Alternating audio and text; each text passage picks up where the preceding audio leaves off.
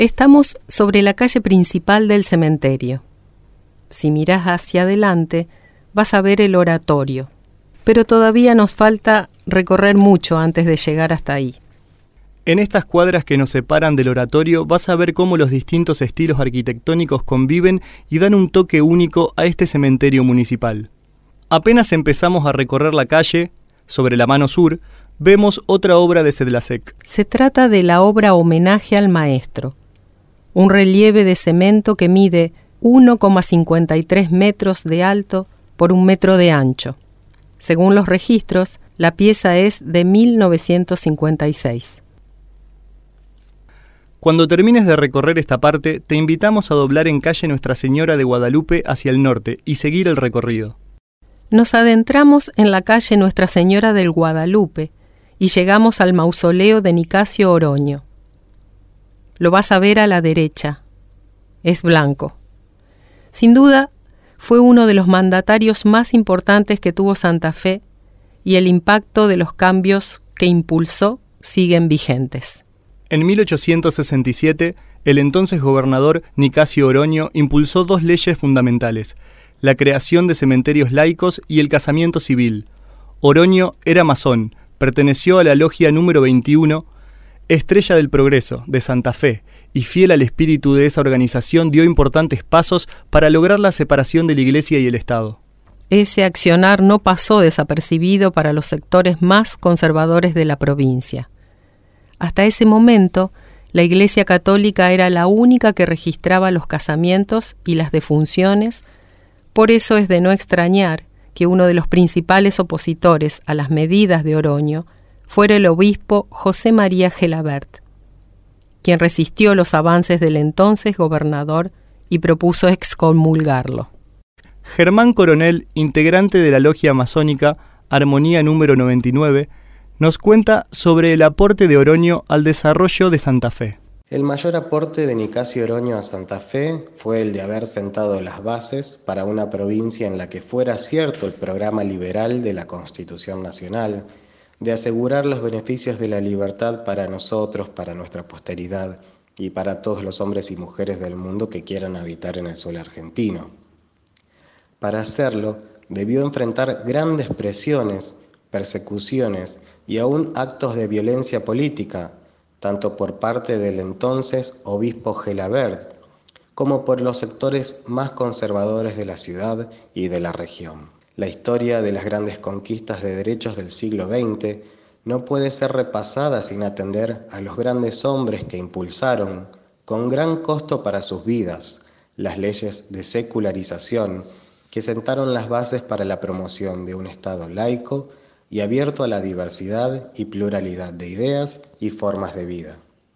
No solo se declaró herética la ley de matrimonio civil por ser anticristiana, anticatólica, antisocial y corruptora de las más saludables disciplinas de la Iglesia Católica, sino que el propio Nicasio Oroño fue objeto de la más encarnizada prédica desde el púlpito, con amenazas de excomunión para sí mismo y para varias generaciones, organizándose múltiples procesiones en su contra desde el obispado y convirtiéndolo en uno de los ejemplos más frecuentemente esgrimidos por obispos y por intelectuales católicos para ilustrar las supuestas amenazas que se cernían ante el avance de la apostasía y de la incredulidad de las élites dirigentes. También habla de la participación de Oroño en la masonería. Nicasio Oroño estuvo vinculado con la masonería durante toda su vida, desde muy temprano en su juventud, dado que su padre también había sido iniciado masón. Al igual que muchos de los progresistas de su época, participó activamente dentro de la orden masónica, en la que forjó su convicción respecto de la estricta separación entre la Iglesia y el Estado, distinguiéndose por las medidas laicistas y de secularización que promovió. Habiendo atravesado su ceremonia de iniciación a muy temprana edad en la ciudad de Rosario, más tarde participaría en la fundación de una de las primeras logias de la ciudad de Santa Fe, denominada Estrella del Progreso número 21. Y al trasladarse a Buenos Aires para ejercer mandatos parlamentarios, tuvo una importante actuación en la Logia Regeneración número 5 y luego, a partir del 3 de agosto de 1896, continuaría participando en la Logia Libertad número 48. Frente al mausoleo de Oroño vas a encontrar el de la familia de José Rodríguez. En él vas a ver dos relieves en bronce de 1941 que son obra de Lucio Fontana, un reconocido pintor, ceramista y escultor italiano. Es un destacado artista de renombre internacional, considerado uno de los más importantes artistas del arte moderno que introdujo el arte espacial. Las obras son dos relieves fundidos en bronce de 1941 aproximadamente. En esta época el artista comienza a alejarse del realismo y para acercarse a la abstracción con la que finalmente termina su carrera. Es por eso que utiliza rasgos sutiles a la manera del artista, en un juego constante de entrantes y salientes. Aquí ya se aleja del realismo y el espíritu romántico, para acercarse a las formas más sutiles que nos cuentan de la vida del difunto. Sigamos caminando. A mano derecha seguramente ya notaste un panteón que resalta sobre el resto. No, mira de nuevo. Es el de Rafael Mansilla y está lleno de ofrendas y placas, algunas con formas singulares. Estamos frente a uno de los lugares más misteriosos del cementerio municipal. Durante décadas, las y los santafesinos han llegado hasta este lugar a pedir favores y milagros.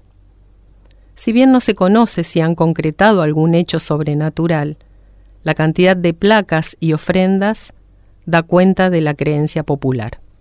Si te asomas sobre uno de los laterales del panteón, vas a ver una imagen de San la Muerte y las muestras del daño que generó el fuego que se expandió de las velas que alguien dejó encendidas y sin cuidado.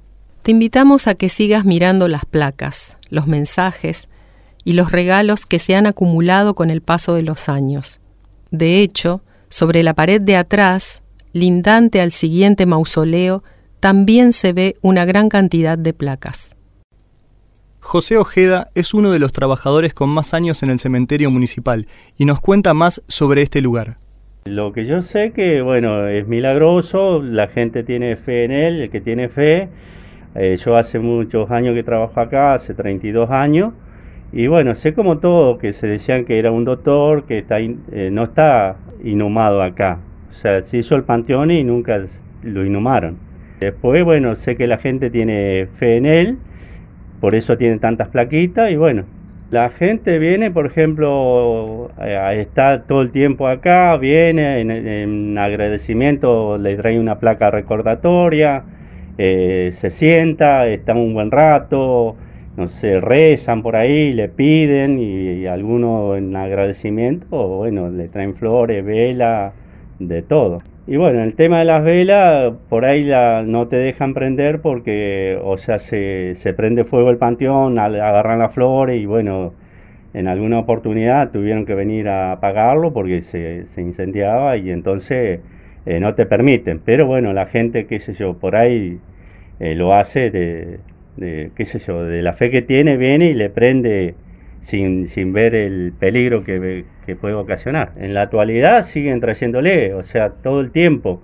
O sea, vos vas a ver todas las placas que están, que se ven, que son nuevas, las que ve que son viejas, porque el tema de, de que prenden velas se, se ponen con el hollín, esas cosas se ponen feas pero te das cuenta que hay muchas placas nuevas que la gente sigue viniendo. Lo que sé como todo, que dicen que tiene el título de doctor, esas cosas, y más de eso no, no puedo decirte, porque en realidad sé como saben otras personas. Siempre veo que viene gente, por ahí tenés la oportunidad de hablar con, con alguno que se acerca y bueno, te, te comenta que bueno, porque se le sanó el hijo, piden porque el hijo estaba enfermo, el hermano, el tío, el padre, o, por, trabajo, todas esas cosas piden, ¿viste? Principalmente por salud. Traen, suponer, por ahí eh, una placa recordatoria, o si no, por ahí te dejan un zapatito de, un bebé, y bueno, fotos, velas, todas esas cosas.